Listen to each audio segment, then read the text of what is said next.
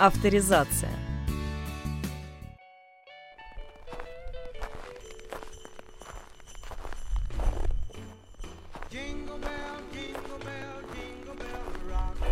Здравствуйте, в студии Денис Лукьянов, и с вами последняя в этом сезоне программа «Авторизация». Сегодня у нас новогодний выпуск, поэтому готовьтесь к нашей традиционной уже игре с музыкальными отрывками. Перед каждым из произведений, либо циклов автора буду включать вам небольшую мелодию, которая ассоциативно вас должна как-то отослать к этой книге, и пока она играет, вы можете думать, а какие же такие ассоциации должны связать музыку и текст. Ну, сегодня мы с вами поговорим о отечественном писателе-фантасте, очень популярном, об Алексее Пехове. Мы хотели с Алексеем поговорить, но, к сожалению, у него не получилось, он просто сейчас очень занят. В этом плане мы его абсолютно на все сто процентов понимаем, но зато предлагаем вам вот такой вот новогодний интерактив. Родился Алексей 30 марта 1978 года и рассказывает, что с детства был шаловливым ребенком. Он однажды даже убежал, когда еще был маленьким, на работу к маме от дедушки. Периодически он разрисовывал стены фломастерами, что-то пытался там изобразить, э, и даже еще что-то сделал с клетками. Вот у меня тут написано э, слово «клетки», но я почему-то не могу вспомнить абсолютно, что Алексей делал с клетками, но, наверное, какие-то это были очередные детские шалости. При этом Алексей окончил э, медицинский вуз и отучился там на врача-стоматолога. То есть это его основная специальность, он даже какое-то время, по-моему, работал именно по ней, без книг, а потом уже, когда началась книжная карьера, то это стало основным источником заработка. Сразу надо отметить, что хотя на всех обложках книг значится только имя Алексея Пехова, он практически всегда сейчас пишет в соавторстве с Еленой Бычковой, это его жена, она тоже писательница-фантаст, и также иногда получается такое творческое трио в некоторых книгах.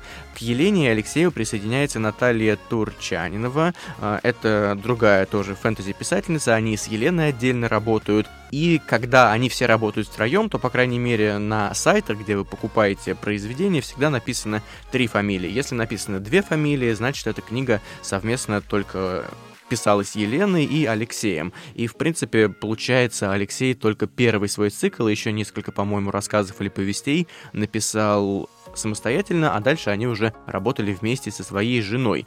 Интересная технология написание у авторов вот в этом творческом коллективе. Это такой всегда довольно интересный, довольно сложный процесс. Для меня всегда непонятный, сколько уже говорили о дуэтах. Вот совсем недавно про Олди говорили. В общем, в данном случае Елена, Алексей и Наталья рассказывают, что они всегда садятся и обсуждают очень долго произведение, что они хотят видеть, как выстроить сюжет, как добавить тут что-то, там что-то, ну и так далее, все вот эти вещи. Дальше неважно, работают они втроем или вдвоем, каждый пишет ту сцену, которая им интересна, чтобы получалось хорошо, чтобы самим писателям было, ну, чтобы писатели получали удовольствие от того, что они делают. Потом они все это собирают, все вместе вычитывают и подгоняют под общий стиль, потому что, естественно, у каждого автора, даже когда они работают вместе, много что отличается. Э, вообще, вот когда об этом в одном из интервью говорят ведущие с авторами, их также спрашивают, а что, в принципе, у вас вызывает вдохновение? Очень интересно они отвечают, говорят, э, Алексей, по-моему, это говорил, ну, кто-то из троих авторов, они там были вместе, говорит, что да, это Алексей говорил, прошу прощения, точно, что самый большой источник вдохновения — это именно интерес к работе, желание писать дальше, и, безусловно, это, конечно же, фидбэк, который они получают от читателей, потому что, естественно, когда твоей аудитории что-то нравится, ты хочешь делать дальше, больше и лучше. Но его Елена поправляет при этом, она говорит, что и простые вещи нам тоже приносят удовольствие и вдохновение, безусловно, например, это музыка, часто часто Елена и Алексей говорят, что некоторые сюжеты у них рождаются из мелодий, то есть они послушали что-то и придумали, начали расписывать. И, безусловно, это путешествия и ну, другие мелкие радости. Кстати говоря о путешествиях, авторы также отмечают, что после поездок по другим странам или городам ты всегда, как автор, впитываешь в себя все, что видишь, и пытаешься перенести это в свою книгу, и получается тогда, что роман или повесть, неважно, в общем, любое произведение ощущается очень реально, и ты, самое главное, транслируешь туда все свои эмоции, которые на протяжении поездки получил. Интересная история рассказана была, я сейчас так завернул вам такой фразой интересной. В общем, как рождаются герои у авторов, у Алексея и у Елены в частности, все-таки по большей части они работают вдвоем, так что вот про этот тандем мы с вами говорим. А, каждый герой, как отмечает Алексей, это в некоторой степени автор. Эм, то есть все персонажи, по сути дела, это такая, знаете, биполярное расстройство автора, шизофрения, и, по сути дела, Алексей, опять же, говорит не про, не про шизофрению, а про то, что я сейчас скажу, что любой хороший автор может прокрутить у себя в голове диалоги, разговаривая от разных героев. Да, это похоже сейчас немного на такие отклонения, но это, в принципе, нормально. То есть автор может мыслить одновременно за нескольких персонажей, и эти герои, все придуманные в книге, они служат автору инструментом для того, чтобы вести историю к какому-то финалу и чтобы делать ее продуманной и логичной. И Алексей отмечает в интервью, что такие персонажи в принципе нереальны в жизни, потому что многие из них существуют только для того, а, чтобы повернуть в ту или иную сторону сюжет. То есть это, по сути дела, такие механизмы, рычаги, шестеренки, называйте как хотите, которые позволяют вывернуть историю на нужное русло.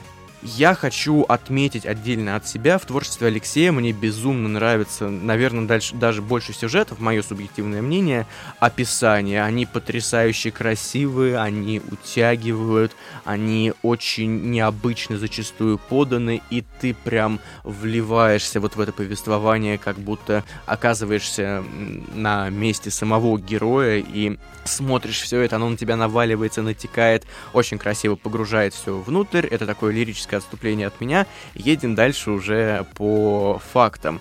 Авторы говорят, что магия в их книгах скорее заключается не в привычном волшебстве, которое там, безусловно, есть, потому что это фэнтези, но скорее в психологии им нравится прописывать героев, делать их необычными, стараться думать, а вот что было бы, если этот персонаж поступил так, а вот тот иначе, как изменилось бы вообще вся история, куда бы вывела, опять же, сюжет. Э, но при этом, говоря о самих магических системах, э, то есть классических уже, Алексей говорит, что они с Еленой никогда не расписывают это досконально, то есть им не нужно, опять же, всегда вспоминаем Брэндона Сандерсона здесь, о котором говорили, 10 тысяч, 10 тысяч страниц еще дополнительно, чтобы просто прописать, как работает та или иная там ну, система волшебства, опять же.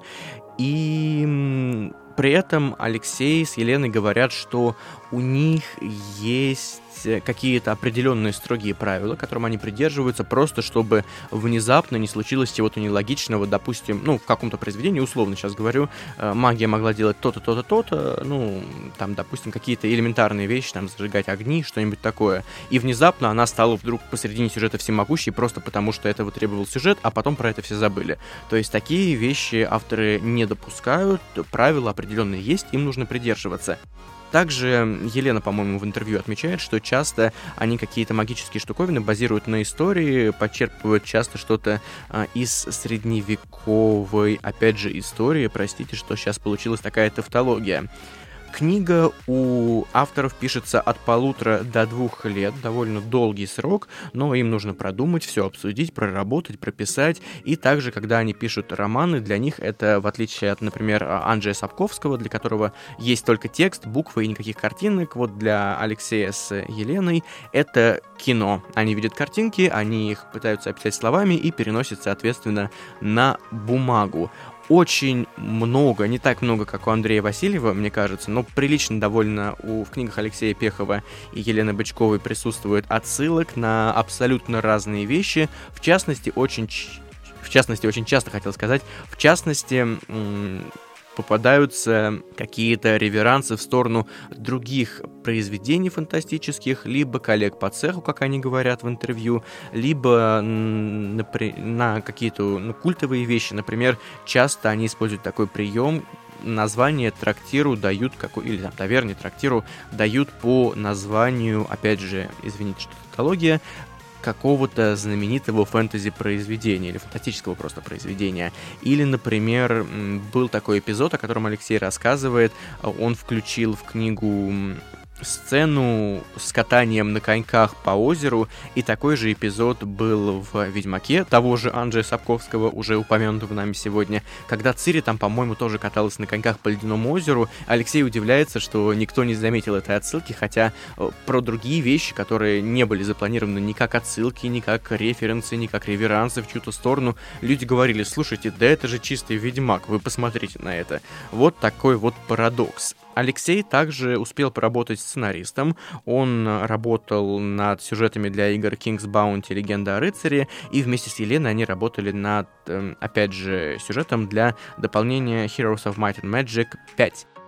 Интересное отношение у авторов к электронным книгам. Они говорят, что в принципе-то все было хорошо, если бы их не качали в жутком количестве нелегально, потому что э, ну вот, сами посудите, заходит пользователь, скачивает книжку бесплатно с какого-то пиратского сайта, и начинают падать бумажные тиражи и тиражи официальных электронных книг, а авторы не могут питаться какой-то манной небесной, им нужно зарабатывать, и зачастую, когда начинают падать издательства, э, падать тиражи, издательства приходят к писателям и говорят, извини, все, мы тебя больше издавать не будем, потому что у тебя падают тиражи, но при этом люди того или иного автора читают, просто делают это нелегально, соответственно, на тиражах это не отражается в худшую сторону.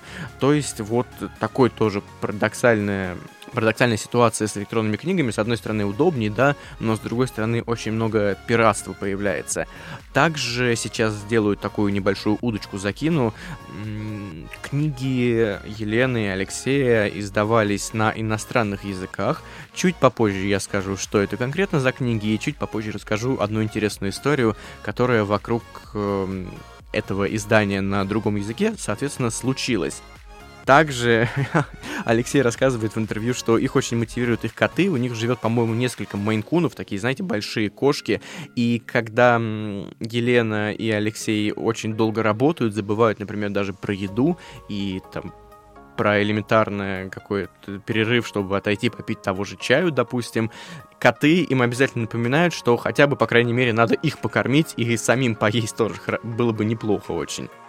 Но теперь, после нашего традиционного такого вступления с интересными вбросами, фактами, мы двигаемся к самим произведением. А Алексей, в принципе, отметим, и Елена работают в жанре фэнтези, такого чистого настоящего фэнтези. И однажды у автора спрашивают в интервью, а хотел ли бы он поработать в других жанрах, на что Алексей отвечает, что пока нет желания, ему нравится писать фэнтези, и он считает, что автор должен создавать именно то, что ему интересно, к чему душа лежит, иначе будет получаться просто элементарно плохо. Теперь я запускаю вам одну мелодию, слушайте и думайте, к какой книге это может хотя бы отсылать. Кто сказал тебе, что твой гнев сильней моей боли? Кто сказал тебе, что ненависть твоя сильнее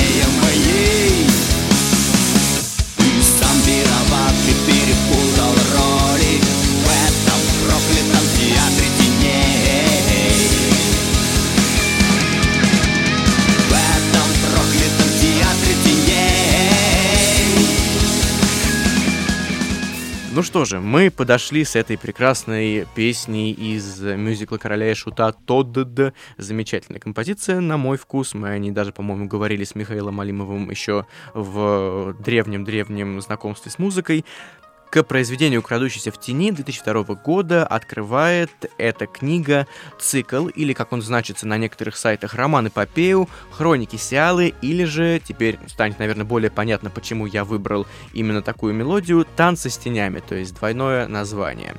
Интересная история публикации у этого романа. Сначала Алексей его выкладывал на сайте сам издата, они тогда только зарождались. И, по-моему, если я не ошибаюсь, автор отписал первую главу, выложил, начал получать позитивные комментарии, а потом пришел издатель, увидел, сказал «Здравствуйте, мы заинтересованы, могли бы вы нам выслать весь роман?» А Алексей был в процессе написания. Он понял, что нужно поскорее закончить, сделал это, отослал, издатель сказала «Ок, мы выпускаем и ждем следующих работ». И, соответственно, Алексей тогда уже понял, понял, что нужно работать, работать, работать и этот цикл до конца добивать. О чем это произведение? В принципе, и весь цикл, собственно говоря, книги, входящие в него, я традиционно вам попозже чуть-чуть перечислю. Вообще, в принципе, история вдохновлена игрой uh, The Thief, то есть переводится дословно как «вор», она довольно популярная в свое время была, скорее всего, вы ее знаете. И главный герой этих произведений — это вор Гаррет, но он э, волей обстоятельств оказывается спасителем мира, что в принципе нарушает систему отношений преступника к государству, э, обычно противопоставляются эти две части, а тут получается, что государство начинает зависеть от вора. И как сам Гаррет говорит, в, по-моему, в этой книге или в одном из произведений цикла, он такую фразу произносит, лучше бы не спасал я этот мир, ограбил его. В принципе, само произведение — это такая дорога-квест, на протяжении которого Гаррет куда-то идет, ну, в типичном квесте, что происходит, э, чтобы много не спойлерить, встречает, опять же, как я уже сказал, других героев, они становятся его союзниками, они готовы за общую идею отдать свою жизнь, и ему, Гаррету, собственно, нужно спасти мир от угрозы неназываемого. А почему же Гаррет это может сделать? А оказывается, что Гаррета у нас на самом деле не просто вор, а некий танцующий. И вот так это объясняется. Сейчас чуть-чуть буду коверканно цитату из книги буквально зачитывать. У каждого мира есть свой хозяин, и между несколькими танцующими всегда идет игра. Один из танцующих спасает мир, а другой пытается изменить его в худшую сторону. А, игрой и борьбой мир проходит проверку на жизнь. То есть, по сути дела, танцующие, они каким-то магическим, мистическим образом могут менять мир у меня здесь и у вас, возможно, сразу возникают ассоциации с последним вышедшим романом Виктора Пелевина «Непобедимое солнце». Там тоже был, была похожая задумка, и я помню, даже в соцсетях обсуждали эту историю, говорили, что кто у кого подсмотрел, и вообще подсмотрел ли Пелевин эту Упехова, потому что, естественно, роман Алексея вышел раньше, и много-много было мнений на этот счет, но, наверное, от себя скажу, мне кажется, что сюжеты не связаны друг с другом, хотя кто знает, что там напридумывал Пелевин. Сейчас э, я мог вам какие-то небольшие спойлеры дать к непобедимому солнцу, но я думаю, что ничего особо не раскрыл. Пелевин-то он базируется на мифологии, на римской в частности, и немного там есть от бога Митры, он не помню в какой стране его чтили конкретно, но вот это где-то на востоке было в районе Месопотамии, но после уже упадка шумеров и Вавилона тоже. Вот где- где-то в этом районе у меня книга лежит дома, никак не доберусь до нее, каюсь поэтому в этом плане. И еще раз каюсь, продолжая тему нашего выпуска про фанфики, там мы тоже очень много каялись, что не уверен насчет правдивости того сюжета, который взял Пелевин. Все-таки он часто, часто что-то перерабатывает, но, по крайней мере, у Пелевина это мифологическая история. Я думаю, что Алексей тоже какими-то мифологическими вещами в этом плане вдохновлялся, поэтому вот такие пересечения могут произойти. Говорю дальше про этот цикл, как и обещал, сюда входят еще два романа. Первый «Джанго с тенями», вышло произведение в 2002 году, это сиквел всей истории, то есть предыстория. И второе произведение это «Вьюга теней», которое закрывает всю эту движуху, такое вот модное слово сейчас ставлю. Вышла она в 2003 году. Отмечают, кстати, читатели, что в этих произведениях нет сюжета, но постоянно есть какое-то действие, э, что очень помогает книге, всем книгам, в принципе, трем, и делает их бодрыми и жутко интересными в плане вот этого вот экшена какого-то. Также очень много в произведении, опять же, как читатели отмечают в рецензиях, локальных интриг небольших. Говоря об этих произведениях, Алексей отмечает, что ему нравится, когда его герои всегда профессионалы, и он считает, что, в принципе, по жизни каждый из нас в чем-то ас, а если мы не профессионалы, то это такой типичный и не очень хороший герой-попаданец, который там был студентом в Васе, внезапно попал в волшебный мир, и за три дня стал супер крутым волшебником, спасителем мира и так далее. То есть Алексей говорит, в принципе, в любом случае, каждый герой в чем-то в одном профессионал. Также еще про размер циклов. Э, а, кстати, вот забыл вам сказать, точно пока про размер циклов не перешел говорить. Э, вот это первая серия Алексеем написана в одиночестве, если это немного грустно звучит. В общем, Алексей один это писал, э, вне соавторства с Еленой, и вот теперь перехожу к размеру, это уже и Алексей, и Елена отмечают, они, видимо, в этом солидарны, они считают, что объем циклов должен быть такой, чтобы история была рассказана полностью, и при этом самому автору не стало скучно продолжать ее до пятой, до шестой, до седьмой книги, и читателям, безусловно, чтобы не было скучно, потому что если одна из этих двух категорий нарушается, то все, ничего хорошего из этого уже не выйдет. Поэтому Алексей с Еленой пытаются придерживаться трех книг на цикл, иногда четырех, ну такого нормального объема. Про переводы вначале вам сказал. Вот эту книгу «Хроники Сиала», весь цикл, в принципе, взяли и перевели на иностранный язык, на английский. Издательство в США, крупное, которое переводило Джордана Толкина, ну не переводило, точнее, выпускало Джордана и Толкина, заинтересовалась очень этим произведением, но случился один небольшой нюанс, такая щепетильная история авторов попросили половину сюжета переписать, убрать половину сюжетных линий, что-то порезать, что-то перенести. Короче, жуткую редактуру требовали. И самое забавное, они хотели, чтобы за счет других сюжетных линий эм, Алексей ввел нового персонажа в эту книгу. Внимание, это должна была быть богатырка Катюша Синеглазка. Непонятно, зачем она им понадобилась там, может, для русского колорита. Алексей вообще говорит, что американцы считали это фэнтези, базирующимся на славянской мифологии, хотя это далеко не так. И книгу спасла лишь цена на повторный перевод, потому что, в принципе, суммы переводчикам выплачивают довольно большие за их работу, а тут пришлось бы полностью издательству за, счет, за свой счет все это адаптировать на английский заново, и они сказали, ладно, пусть будет как будет, уже без Катюши Синеглазки. Ну, наверное, и, и хорошо, мне кажется, с этим нововведением история смотрелась бы намного хуже. Итак, едем к следующей музыкальной композиции и, соответственно, к следующему циклу поговорим сегодня, естественно, не обо всех, а только о трех. распугать всех гостей за столом. Эти взору намного привычней кемпер.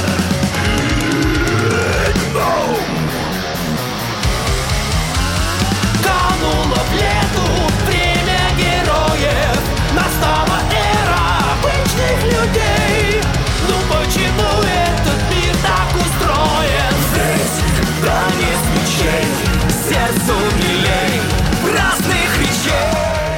что же, сейчас э, расскажу я вам о цикле «Ветер и искры», который Алексей уже написал как раз в соавторстве со своей женой, с Еленой Бычковой.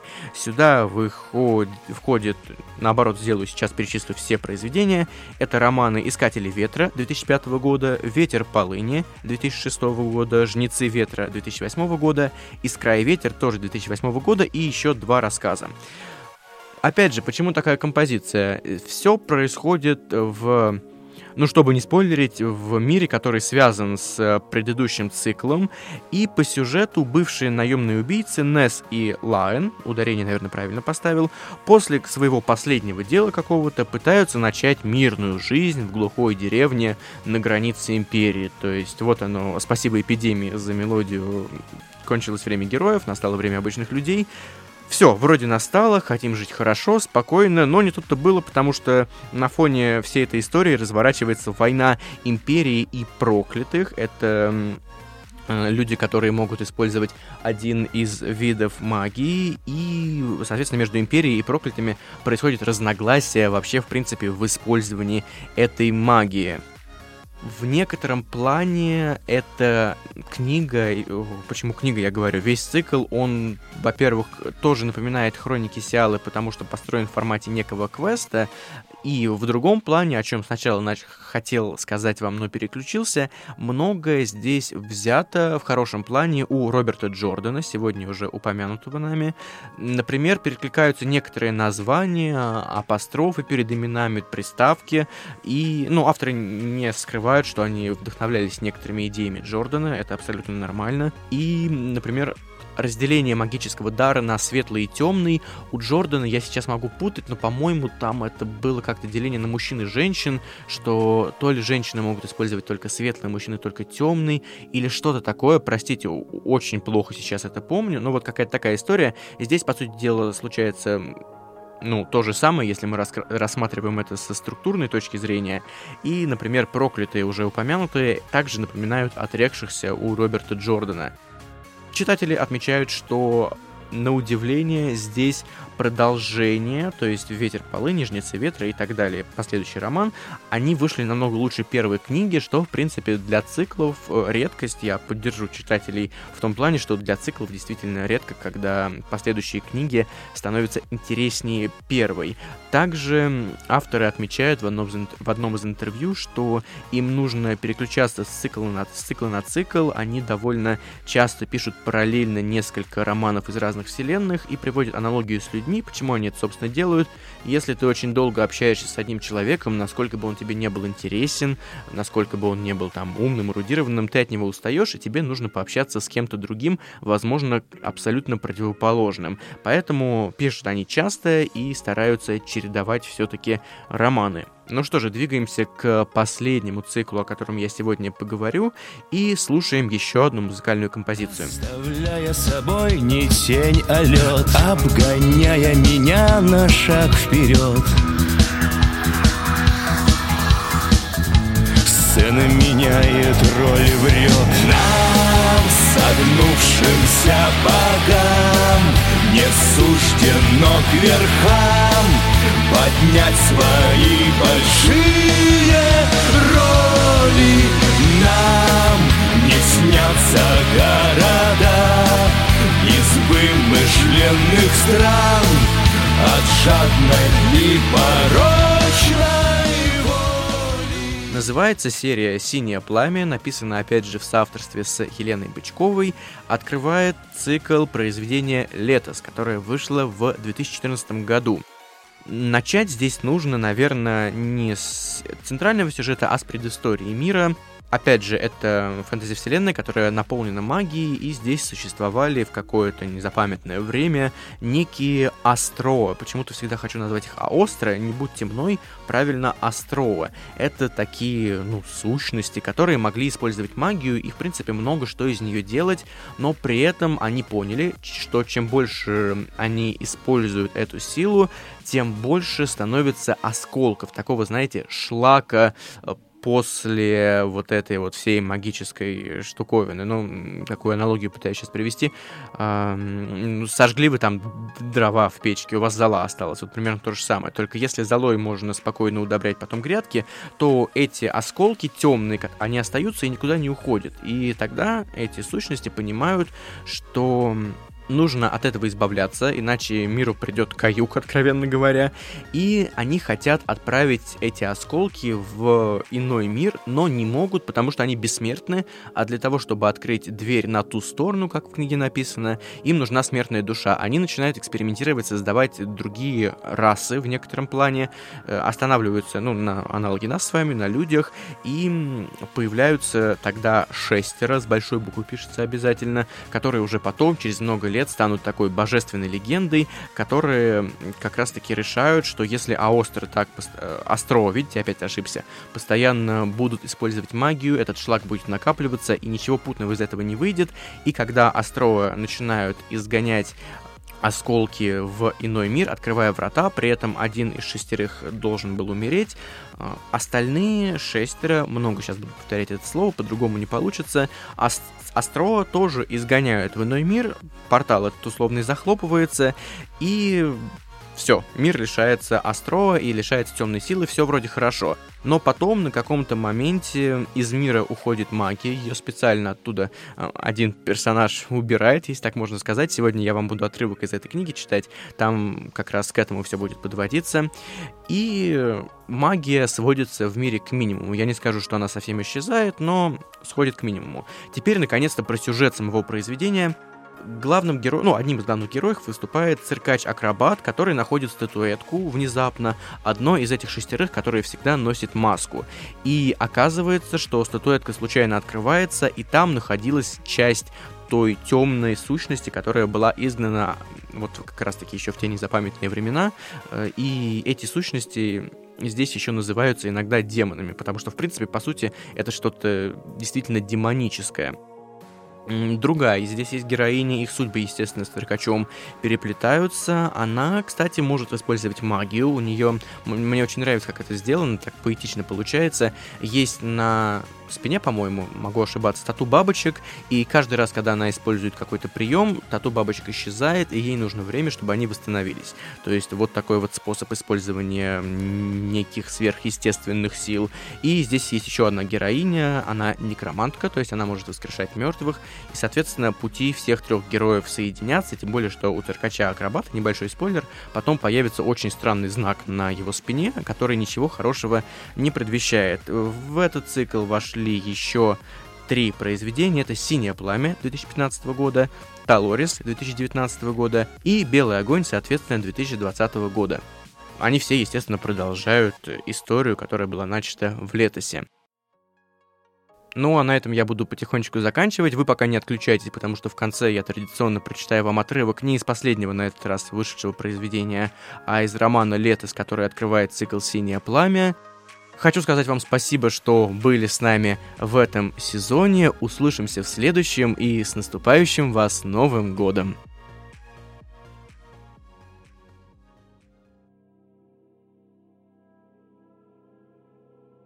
Тревожная тишина растекалась по уцелевшему центру города, словно молоко из бездонного кувшина. Медленно и неумолимо она захватывала дом за домом, улицу за улицей, квартал за кварталом.